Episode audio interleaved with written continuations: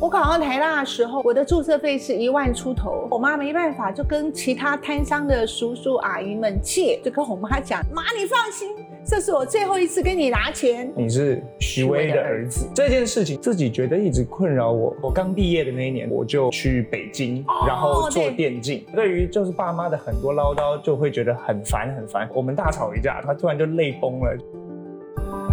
我是侯乃荣，台湾名人堂要告诉大家有故事的人，有意义的事。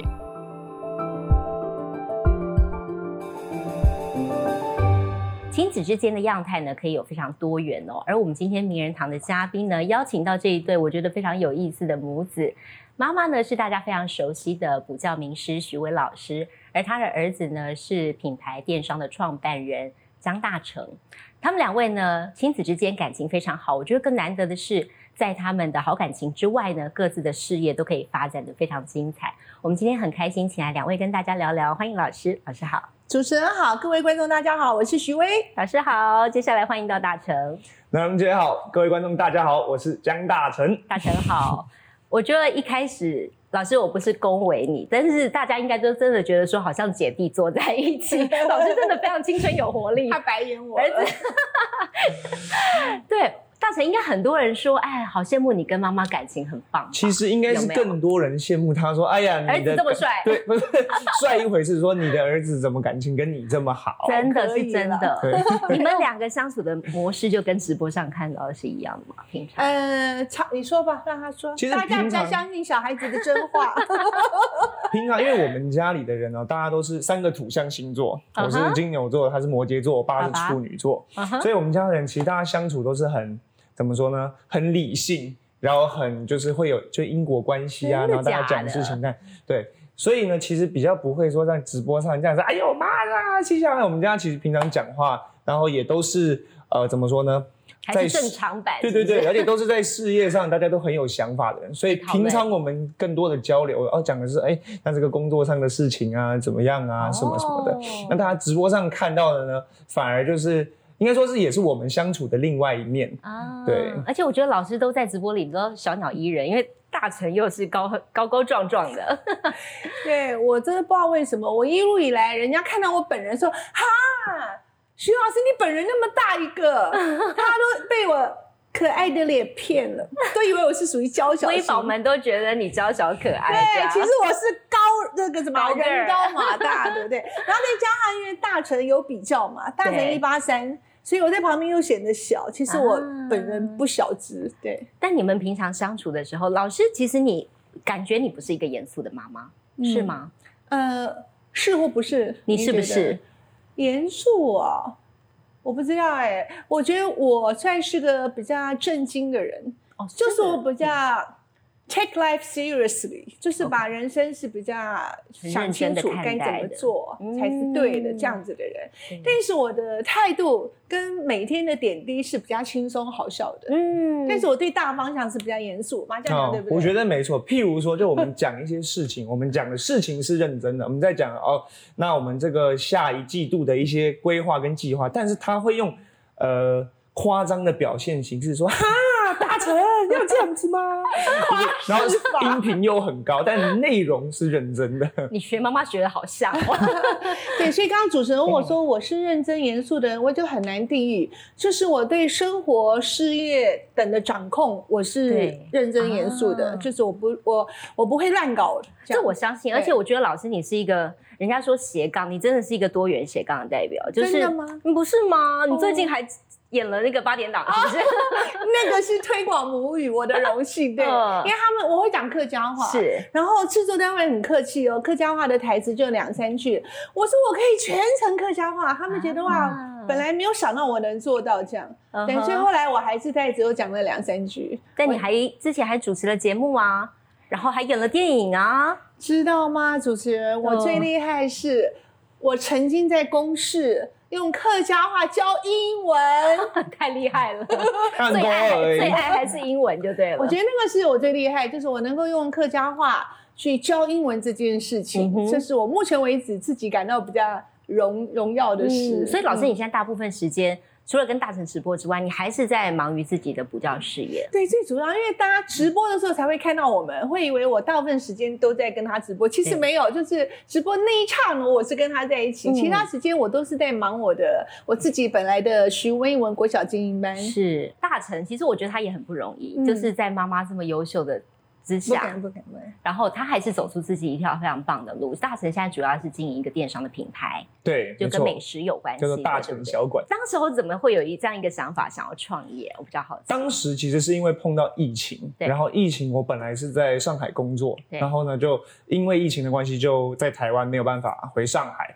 然后我本来是起初自己因为兴趣很喜欢做菜做料理，然后就在网络上 PO 哇哇很多各式各样的料理。结果呢，后来就开始有粉丝。会留言说哦，大成，我好想吃你做的东西，我想吃同款这样子，所以我后来就想说，哎，那同款的概念好像不错，于是就推出了我们第一档自己的产品，就叫做大成小馆的干拌面这样子，然后没有想到。呃，一路就销售的很顺利，然后上海的工作就无限期的留职停薪，所以我现在还是留职停薪的状态。真的假的？对，但呃，随着大成小馆的慢慢的越做越大，那就也放不下这边的事情，这样子。嗯，哎，但是老师，我觉得比较好奇是，你自己从事补教业，但后来不会曾经有一度希望大成接下你的事业吗？会不会？嗯，因为大成他其实从小在补习班长大，对，所以对我们的补教事业他是很熟悉。妈觉得你也蛮喜欢的吧？就了然于胸，了然于他觉得他随时 ready 都可以回来的意思。你知道吗，主持人？我们常说，我们一天到晚在开股东会，为什么？就我跟他爸两个人，我们公司小小就只有从头到尾就我跟我先生两个人，我们两个人事情讨完讨论完以后，我们就说好。拍手，股东一致通过。然后我说我今天两个人，然后他小朋友在旁边。因 为家里，所以从小他看着我跟他爸一直讨论补习班的事情，我觉得他也是也是很熟悉吧。哦，但是毕竟年轻人他有一个他自己想要追寻的梦想，所以最早他是先去做电竞，电竞，然后因为疫情。等等因缘际会回来，现在做电商。可是我觉得他这个很棒，因为这两块都是我跟他爸爸这个年龄层很陌生、很不熟悉。可是我觉得他们代表的是 future，是未来。所以我觉得我跟他爸也很开心，他投入电商这件事情，因为他会了我们不会的东西。对对，新形态的学习嘛。那未来不管说是怎么样，能帮助到。原本的家里的事业，那都是最好的。嗯，但所以你一开始有这个想法的时候，妈妈没有任何的阻挠或者是快疑问吗？几乎没有哎，真的。做电商的，那想法蛮开明的。电竞或电商，他一直他想要做电竞，我们就是支持他。哦，因为很多父母亲想要电竞就想到电动，对，然后就觉得不理解，然后觉得没有未来。长大的耶，对，自己说说。对，因为其实 从小就是独生子嘛，对，那就呃家里没有哥哥姐姐妹妹可以陪我玩啊，那有时候就一个人在家就是打电动，所以它变成是我在成长过程，包括包括到现在好了，对，生活中其实很重要的一个休闲活动，我相信对现在很多的年轻人来说也都是这样子。那呃本来是从兴趣，那到大学以后，呃开始有了电竞这样子的一个说法，这个。风气是在全球都有的，哎，他开始想说，哦，那原来打电动它也是一个可以职业化的一件事情，所以在大学的期间就慢慢的思考说，那我是不是把电竞当做。我大学毕业以后的第一份工作，所以大家都会说：“哎，大大成，你这样子去追梦啊，或者是呃，有时候面对一些呃，也有其他的媒体采访，说老师会不会觉得大成这样很任性？是这么这样子，就是啊，抛下原本啊，你已经在台上念的东西去做电竞这样？但在我看来，一直到现在，我也觉得电竞它就是众多职涯中的一条选项，而且我也不觉得说做电竞就一定会比。”啊，可能我们念台大经济本来应该走的出路来的差，我是这样子想的啦。嗯，所以老师，我觉得父母的支持其实很重要啦。如果父母的想法没办法那么开明的话，这孩子走这条路其实走来就会比较辛苦一点。嗯，老师，我比较好奇是，你当时候是怎么样子的想法？你觉得你没有那么去阻挠他做这个决定？嗯。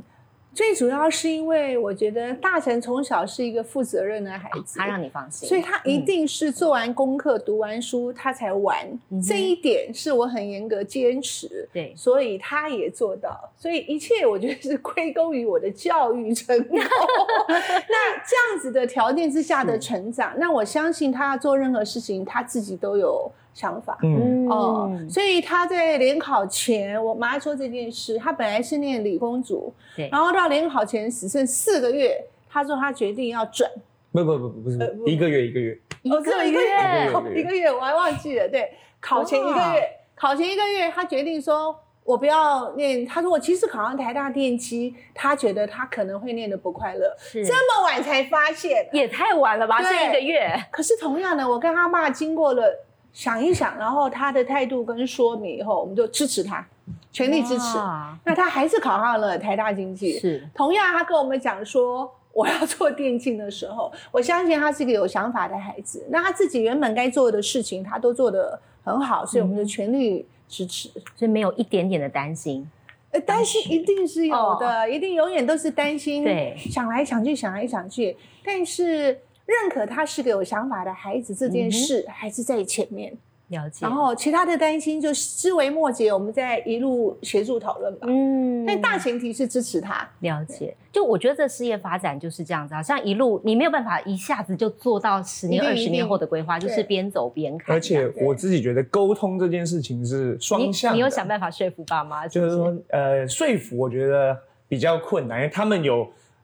最重要的就是人生的历练，对，但是我们可以做的就是，我就给你看说，哎，你看现在电竞产业规模到这个程度喽，哎，预估未来五年后电竞这个行业里面会需要多少的人才等等的，有很多的就业机会啊，包括呃这个，譬如说顶标的年薪资是在哪等等一些数据化的东西，我会去不经意，他们应该也有感觉，可能没有那么自然，但是也会让他们去知道。也让他们去放心这样子。其实你的不经意都是妈妈的刻意，因为当他说他要做电竞的时候，现在不是有 Google 大神吗？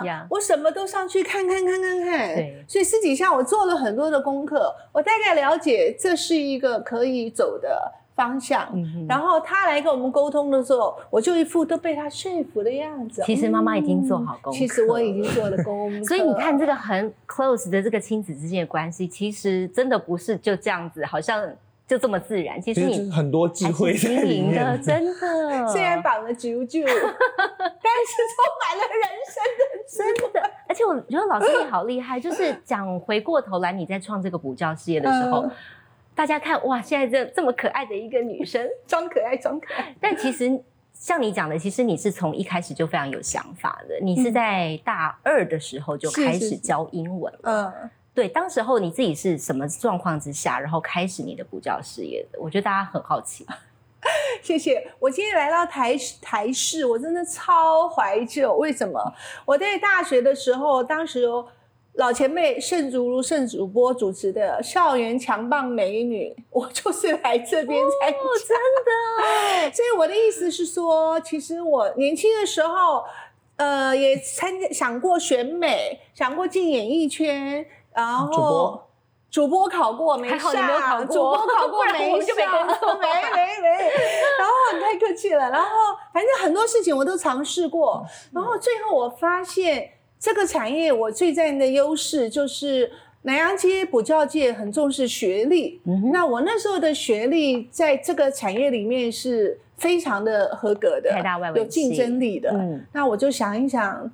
我就往这里方向走，因为你说主播啊，或娱乐圈啊，什么什么，我的条件不是最好的在那个时候。可是到南洋街，它就是重一个学历跟分数，嗯，所以我就想到南洋街。那当然，我那时候家境的关系，我要考量到它的收益成本比较大的，收入比较高的。对。然后最主要是我妈妈那时候在巴德市场前面有一个，前面有个市场。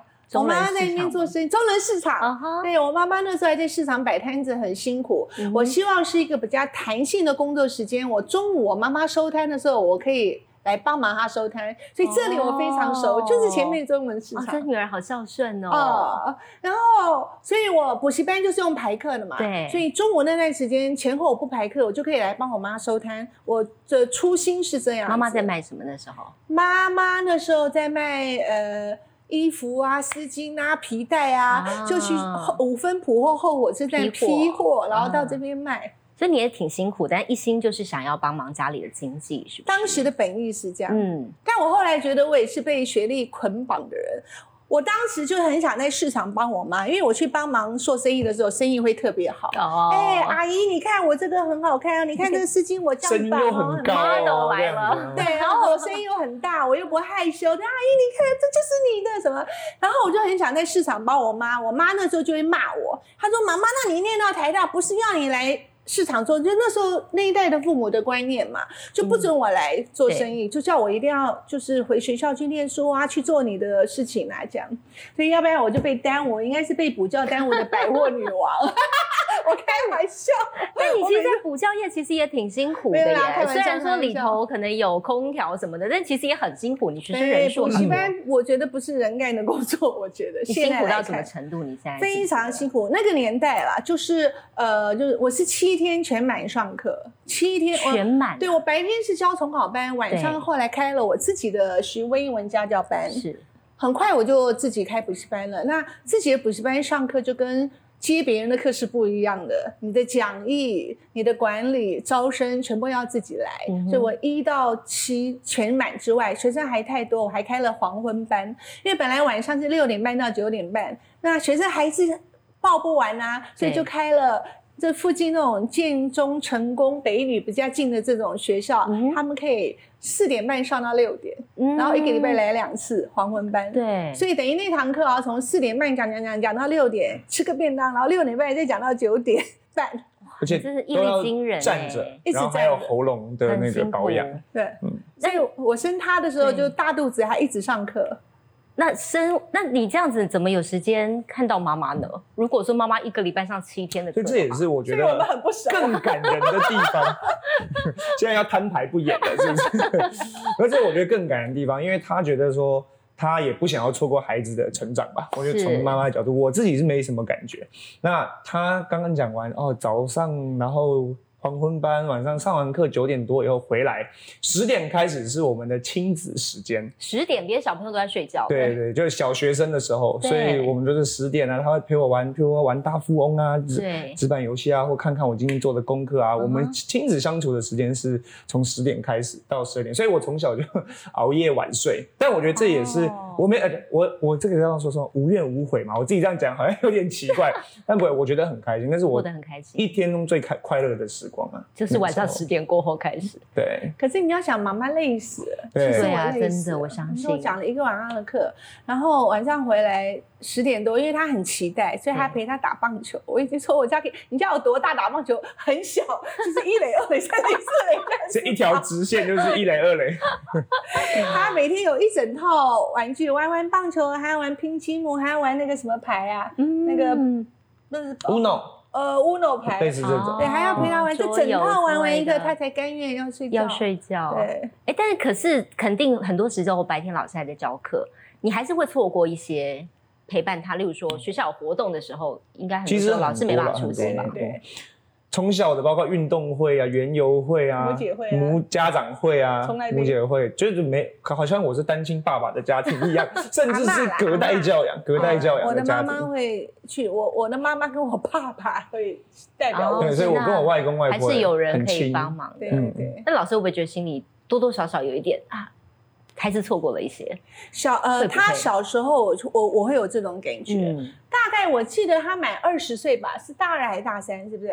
他满二十岁的时候，我心里觉得很感慨，有点难过。嗯，天哪，他竟然给我成年了，已经二十岁了。对，因为二十岁以后就跟父母无关了嘛，对不对？就成年了。我记得他二十岁那一年，我心里比较难过。嗯。你知道这种感觉吗？我不知道，你没说过。不知道，对，就是我什么感觉那时候？那个分界点就是天哪！我觉得我还没陪够他，跟他在一起的时间还没有觉得很足够当妈妈的感觉。他已经成年了，嗯，所以二十岁那一年我有很深刻的感觉。然后还有一次比较浮夸的，因为就是呃，我还没毕业，大概二十二岁哦，我刚毕业的那一年，然后当完兵以后，我就。去北京，然后做电竞。对对对，那个时候他才真正意识到，哇，大成要离家了。我从头哭到尾。哦，对对对。然后那天我们还大吵一架。我们在就是呃，我刚到北京的，他呃三天吧，前三天。然后我爸妈有陪我去啊，买一些家庭的用品啊什么的。然后到第二天的时候，因为那时候呢，我就是一个怎么说，马上要脱离鸟巢的雏鸟，所以呢，也确实又急躁又呃又有点。自自负，就觉得说我我成年了，我可以这样子。所以呢，对于就是爸妈的很多唠叨，就会觉得很烦很烦。所以在第二天的时候，我们大吵一架，吵到后来整个晚上不讲话。妈跟你啊？对啊，我们两个，天哪，都忘记了，对，也吵到整个晚上不讲话。然后还第三天，就是我要送他们去机场，因为他们要回台北了嘛。然后呢，我就呃一后来突然不知道为什么，好像在计程车上，他突然就泪崩了，就啊。然后一路崩溃哭到就是上飞机，我跟他们说拜拜的前一刻这样子。不是上飞机，我们坐高铁。我们是坐高铁嘛？我记得是这样，我想起来了，去坐高铁从北京搭高铁到上海。你们有其他活动？六个钟头。我从头哭到尾。好，那时候我已经。你你在哭什么，老师？I don't know。我现在觉得好 dramatic，你知道吗？你现在叫我怎么哭，我一滴泪都挤不出来。因为现在在你身边了，你哭不出来。我觉得不是，是年纪。嗯。他长大了。对。我觉得那时候真的就是一种。我觉得不只是那一次的分别，对他来说是二十二年累积下来的点点滴滴的那种感觉。老师，那你后来就是在补习班之后？你其实从前前后后这样算到现在，你教差不多三十多年了，三十几年，三十多年了。对，那后半段你把自己的那个补教事业转到做比较儿童的这个部分，那时候有这样子的考量，原因是什么？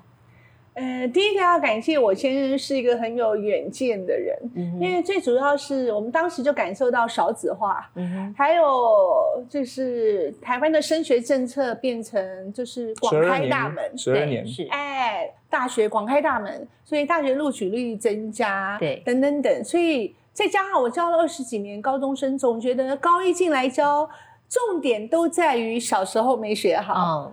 因为他每个礼拜来补习一次，对，尽管我知道都是台北市算是明星高中的学生，我都觉得他们的底子不够，所以我一开始搞不懂为什么会这样，都考上那么好的高中了，怎么会这样？大成的英文就很好啊，我心里这样因为有妈妈在。呃，我也那么忙，我没有亲自教他，是因为他小学就在我的补习班上课。我小学上过高中的东西，对，他是一个很重要的因素。说那为什么大神没花多少时间？大神英文这么好呢？他也没有，他从小念就是一般的公立的小学、国中、私立红道国中，他没有额外补习，没有上过什么私立美国学校等等等。他英文很好。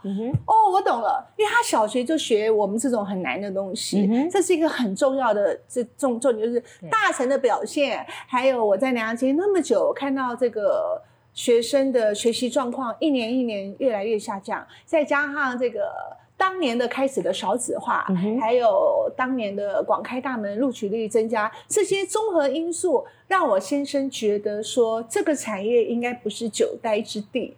再加上我个人从头上到尾，我先生一直觉得我的教学出神入化，以他自己的角度觉得应该要在我。体力各方面还在巅峰期，把它录制起来。当时一直这样想，对，当时不是现在的四 G、五 G 年代哦，也不像现在的网络这么的哦，也没有所谓的线上学习哦。我现在就一直觉得说，要把我巅峰时期的东西录制起来，很有远见哦，很有远见，确实。但是我一个礼拜七天，一年三百六十天全满，我不可能有时间停下来录这个。种种的因素合起来之后呢，我先生跟我做了这个讨论，说。决定要来做更能够远距的，然后能够复刻的，我的教学能够散出去更多人，而不是我一个人在教室里教几百个学生。我那时候有几千个学生，可是我一个人教，那也就只有几千个，而且是高中生。对，如果能复制，能够变成了教学的，那时候叫做 DVD 啊，不像现在了的话，那是更多人能看。我觉得很有道理，他说服了我。但我比较好奇是大成看着爸爸妈妈这样子，他们忙碌的背影啊。但是大家一定出去外面，很多人还是介绍徐威的儿子，当然是没错啦。但是我不知道这个 title 对你来讲会不会有点压力啊？其实会，我跟你讲，就是小时候不敢跟他说。我小时候呃小四小三的时候，那时候啊不是从小一开始有英文，是从小三开始有英文。那我。小时候我就觉得我妈许为我英文很好啊，这样。对。然后结果有一次那个英文考单字考试，小学的很简单的。对。然后呢，我考了七十几分，然后那种没有考过这个分数，小时候都是九十八、一百、九十八、一百，就七七十几分那张考卷，然后就再撕掉，偷偷藏在抽屉里，不敢带回家。这件事他一直到我成年了，他才知道。因为儿子小时候英文对，就是会一直有一个，但他也没有因为英文骂过我，但是我自己有一个那个压力。嗯哼，那。这个光环或者说英文这件事情，到我真的觉得哦，我的英文能力是可以，就是怎么说不舔父母之名啊。之后呢，这个英文这个坎就跨过去了。但是有另外一个坎就来了，就是哦，你是徐威的儿子。这件事情其实我自己觉得一直困扰我，也不能说困扰啦，就是说他一直在我心里是一种压力。到我他可能二十二三岁那个时候，会觉得说呃。人家给我的一些好的颜色啊，或者是说我自己做到的事情，到底是因为我自己做到的，还是因为我妈妈是许巍做到的？那这个情况的好转是一直到我二十四岁去上海的那一年，在上海那一年没有人知道许巍是谁。那呃，在工作上啊，那这个真正自己完成的事情，得到了成就感，就完全是属于我自己的。然后呢，这后来再回到台湾以后，就觉得哎。其实，妈妈是许巍是一个，就是怎么说呢，就很接受它就是一个事实，然后也很拥抱这件事情，甚至也觉得以此为豪。以前都会刻意就觉得说啊，不想讲，但是现在我就觉得我妈许巍没差，哈哈哈，就那个就 现在变成一个谈资这样子。想借您的节目问一下，那麻将子绑个九九。跟你出门这件事会困扰你吗？我跟你讲，以前真的觉得很丢脸，就是那种他说大成来拍照拍照，拜托不要。而且他们刚刚两个拍照还搂着腰这样，对，现在这么好，现在就已经放开了。小时候比较有偶包吧，我觉得就是那种青春期男生都会有的那种不想要跟妈妈太好的那种。那现在是怎样？已经现在就觉得随便了这样，就是习惯了。对啊，都都几岁了，就无所谓。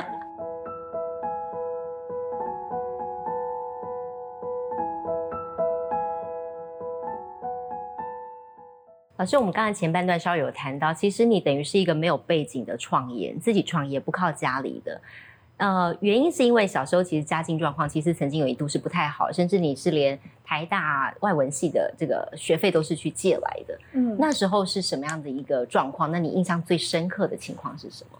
嗯，就是。我爸妈很重视我们小孩子的教育，但是我们经济不宽裕，所以我的人生经验是，钱不是最重要的，父母给孩子满满的爱是最重要的。尽管我给你的时间很少，但是爱是满的，我相信他感受得到。对，你看我这个微姐那样，我相信他感受。他命令是满的，那 那就满了。对，所以我的感觉是说，虽然这个经济上一直匮乏。那么我妈妈去市场做生意，是我高升高一的时候。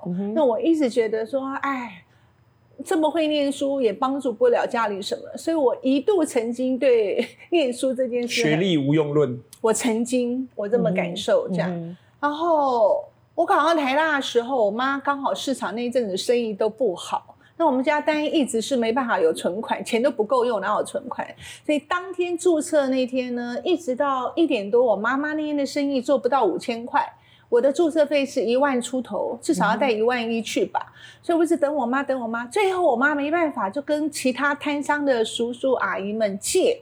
所以我就觉得台湾民间力量赞，我就超爱那种很有爱的气，因为我就是这个环境长大。那阿姨们呐，卖。酱菜的啦，哈，卖青菜的啊，等等等，凑了，每个人就凑个两千两千，让我带着现金一万一。再搭车到台大的注册中心，那我到时候太晚了，就是已经要收了，四点收吧。我到时候就在关铁门，在干嘛了？那我就跟阿姨呃注册人员说对不起，对不起，我来迟了。那他们大家觉得很烦，你怎么可以考我都要下来？对，我说不好意思，我就说了一个谎言，我说我忘记了，因为我觉得我现在才抽到钱，我觉得太丢脸。哦，我说我忘记了。那当时被注册的老师对了一句。我现在觉得没什么啦，那时候小孩子嘛，然后就他对我说：“考上台都会忘记哦，那你不要来念好了。”他就咕哝的那么一句话，对，那那个年纪嘛，现在我在打哈哈了，可那个时候就很受伤。然后注册完我就回家，回家搭公车回家，去的时候是坐计程车赶过去。然后回去的时候，当然不能舍不得浪费这个钱，所以等公车，等公车又舍不得用冷气公车。当时的台北是有冷气跟非冷气，我一直在等那个没有冷气、没有冷气的比较便宜、比较便宜。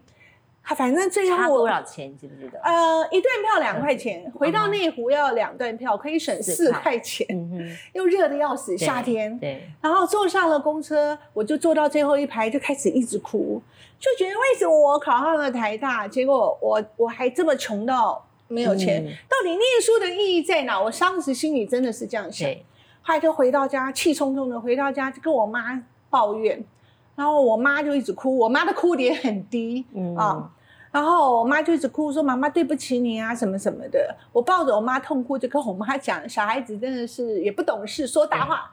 妈，你放心，这是我最后一次跟你拿钱，嗯以后呢，我一定会靠我自己，而且我要买大车子给你跟爸爸开，买大房子给你住。”其实真的是小孩子说大话，但我觉得妈妈听在心里是暖的。我妈就一直哭，一直哭。嗯不过确实那是最后一次我跟家里拿钱。对，后来我就开始各种补习班、家教、打工。我在 Wendy 做过服务生，那时候的 Wendy 汉堡，Swensons 西餐厅端盘子，翻译英文小说，做了很多事。到了大二，我决定呃在补习班教书最适合我，嗯然后收入也比较高，就开始进补习班。哎，那我想问问大成，你从妈妈，你觉得妈妈教给你的会的东西当中，你有没有觉得最重要的一个观念是什么？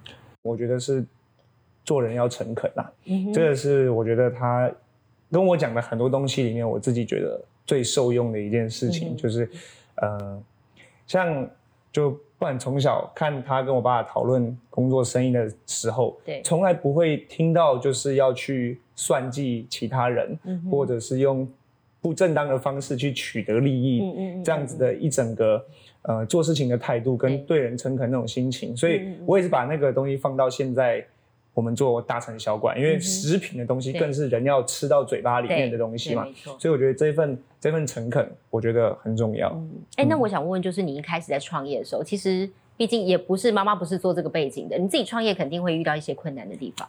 有，其实这个包括从电商的整个的细节执行、金流、物流、仓储、细节很多生产、欸代工厂。有很多很多的细节，那其实都是从头从零开始学。但很多事情我会跟他们讨论，因为他们也老江湖了吧，我会跟他们讨论。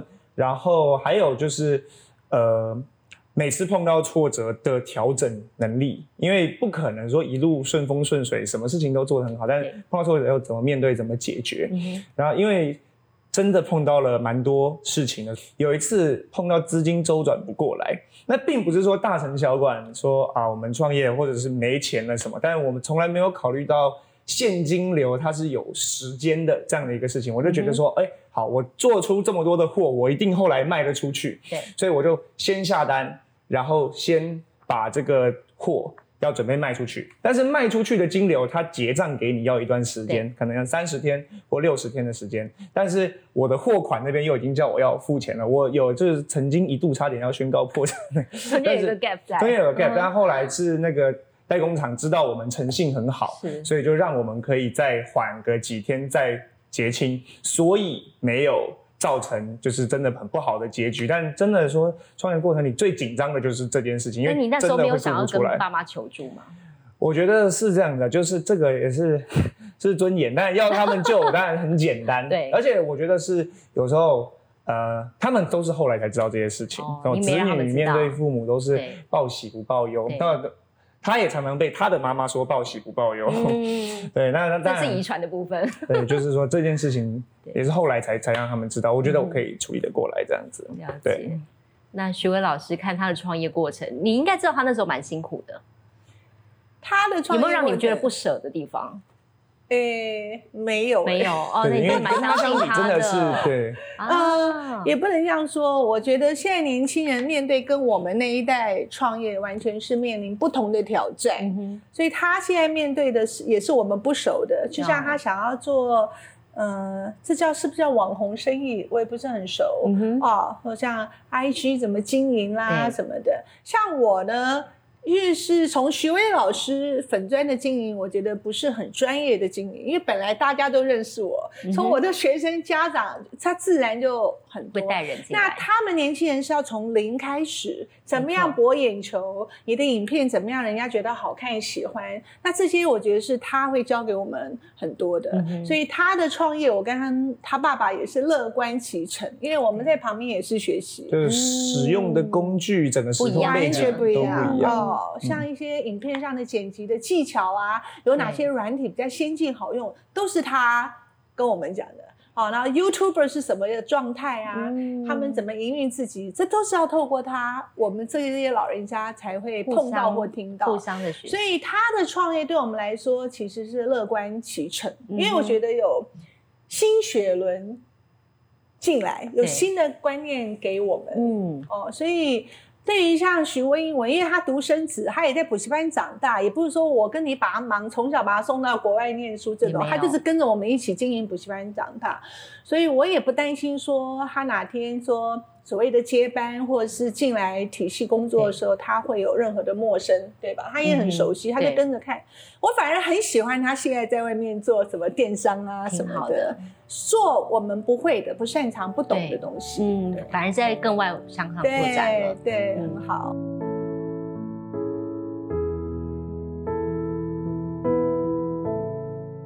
觉得这样听起来。我觉得很觉得很窝心的是，其实你们一家人虽然很忙碌，但其实家庭的凝聚那个感情是很好的。老师，我想问问你，当初跟师长是怎么认识？因为我一直到现在直播里面还会看到师长出现，你们就是随时三个人都会一起工作的状态。他是当然的男主角了，我劝退都劝退不了。我先生他也想露脸，是不是？我现在其实是个比较害羞的人。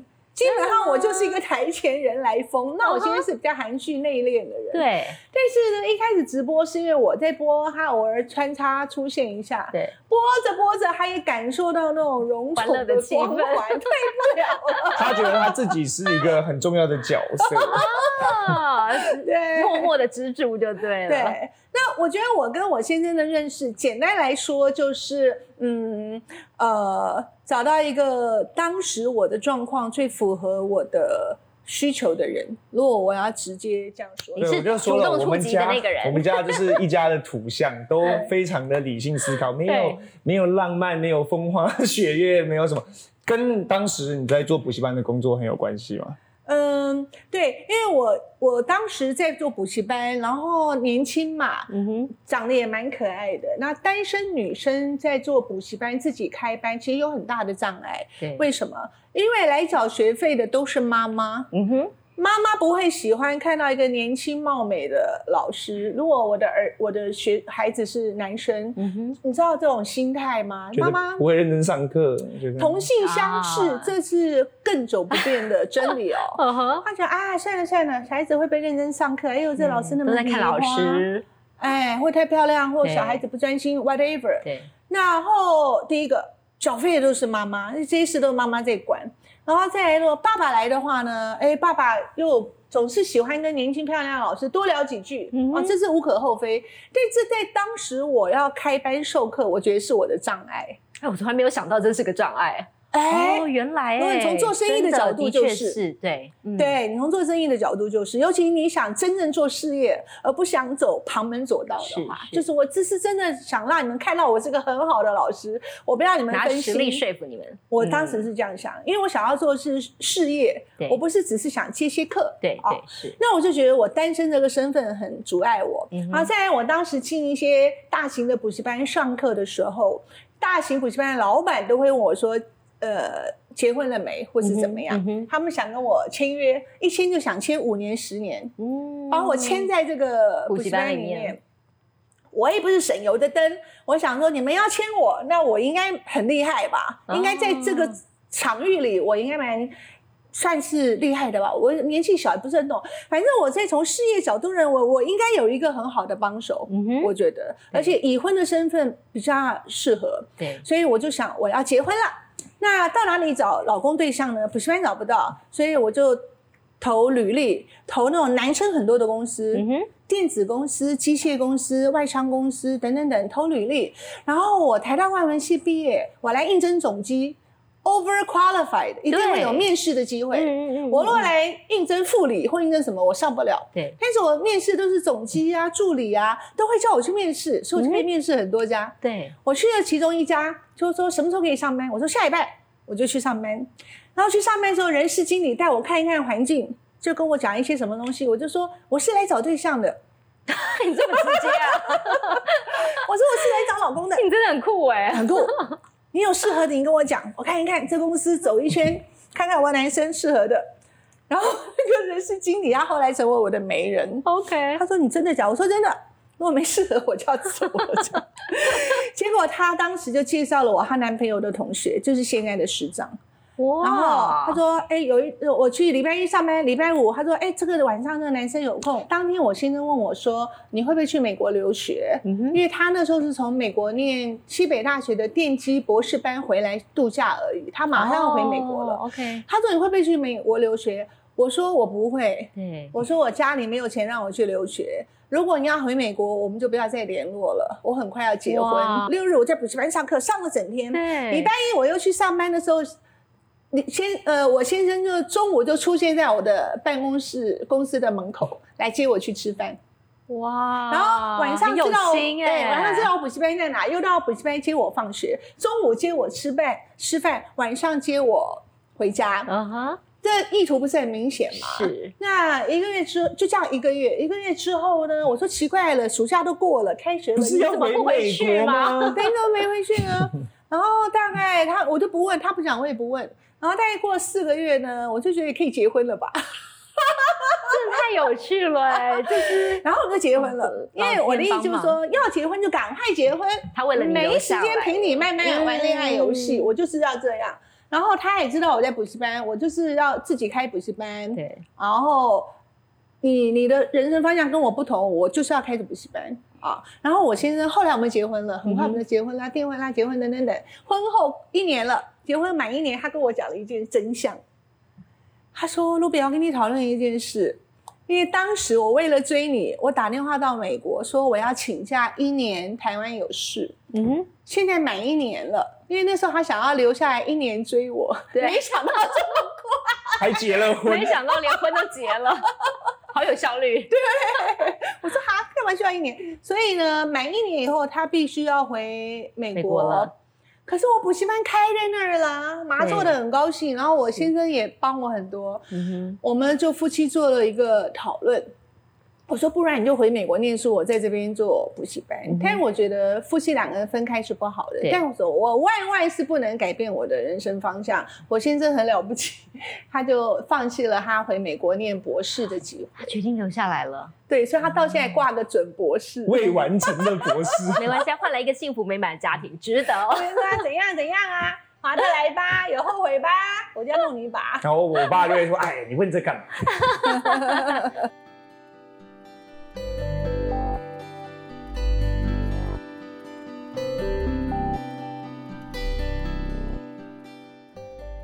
哎，那大成对自己的未来呢？你之后还会继续待在台湾吗？对，因为其实大成小馆事业目前已经有一个雏形，也有团队，也有一直长期在支持我们的客户，所以短时间内不会离开台湾，会一直留在台湾。嗯，那你对未来的对象呢？妈妈有没有给一些暗示？有没有？妈妈有没有？妈妈有没有？这个真的是，要不是上节目，他都听不到我的真心话。所以先今天帮老师问了。对，真心话大冒险。我觉得这也是随着年纪慢慢的变化了，就从大学到现在，我已经快三十岁了嘛。嗯，那真的就会开始去思考。我觉得，呃，另外一半的话，希望是在这个事业上、精神上，大家可以互相扶持的人就可以了。其他没有什么其他。那是我帮你问进度表。没有，目前单身。目前 精神上有没有事业上扶持？那就像你妈跟你爸这种。嗯，呃，好。老师会着急吗？我完全不会，你完全不会，完全不会。我觉得现在的年轻人，我自己有机会讲一下。我特别心疼现在年轻的孩子。我觉得这整个的环境，我我当然主持人你更年轻，我说我们五年级生那个年代，就觉得是充满着朝气跟 hope 的年代。我们在年轻的时候没有想过说会害怕或什么，就冲就对了。每一个人都是出国念书的啦，创业的啦，进外商公司的啦，都是这样。可我觉得现在年轻人他们比较需要我们大人的带领跟照顾，跟再加上又碰到了疫情三年了，又疫情三年，所以其实像我自己在疫情是经历的，从二十四到现在我二十八岁了。可能他那时候在补习班事业正起飞的时候，我在家居家隔离，对，所以其实相对来说，呃，包括成长的机会、接触世面的机会都减少了。对，嗯，所以刚刚奶蓉姐问你说怎么样的挑选的对象，或我急不急？我就觉得他们这一代年轻人被疫情 hold 了三年，嗯。整个的人生的体验往后往后延了，延了三年。嗯哼，对，所以我不急，我也不催促他事业的进展。我如果用当年我跟他爸那种火箭式的冲，我会觉得怎么那么慢呢？明年就应该怎么样了？下一个产品应该怎么样？我们那个年代是这样，但我觉得他们这个年代跟我们当时是不同的，条件环境面对的都不同，所以我没有催他，妈没有催你吧？就是你说事业还是爱情？各方面。哦，是没有，是没有，没有感受到压力，是没有。那你自己呢？自己的规划呢？其实我觉得大城小馆现在我们就稳步的去成长，因为呃，我这个也写在文章里面，就是包括我听了很多身边的一些创业故事，跟我们自己家里的理财观念。他说十块钱要存七块，对不对？对。所以我们家确实不是属于呃有多少钱就投多少钱的那种经营模式，但我觉得稳扎稳打，让事业慢慢的去成长。新的产品一个一个的去推，然后人脉还有包括我们认识的代工厂，慢慢的会越来越熟悉这个产业，那就这样子稳扎稳打的往下去做。OK，对，好，我们今天很谢谢徐威老师，谢谢大成来到我们节目当中，让大家看到其实母子的相处方式可以很不一样，有愿意放手的妈妈，就有可以很努力自己成长的孩子。嗯，谢谢老师，谢谢大成，谢谢。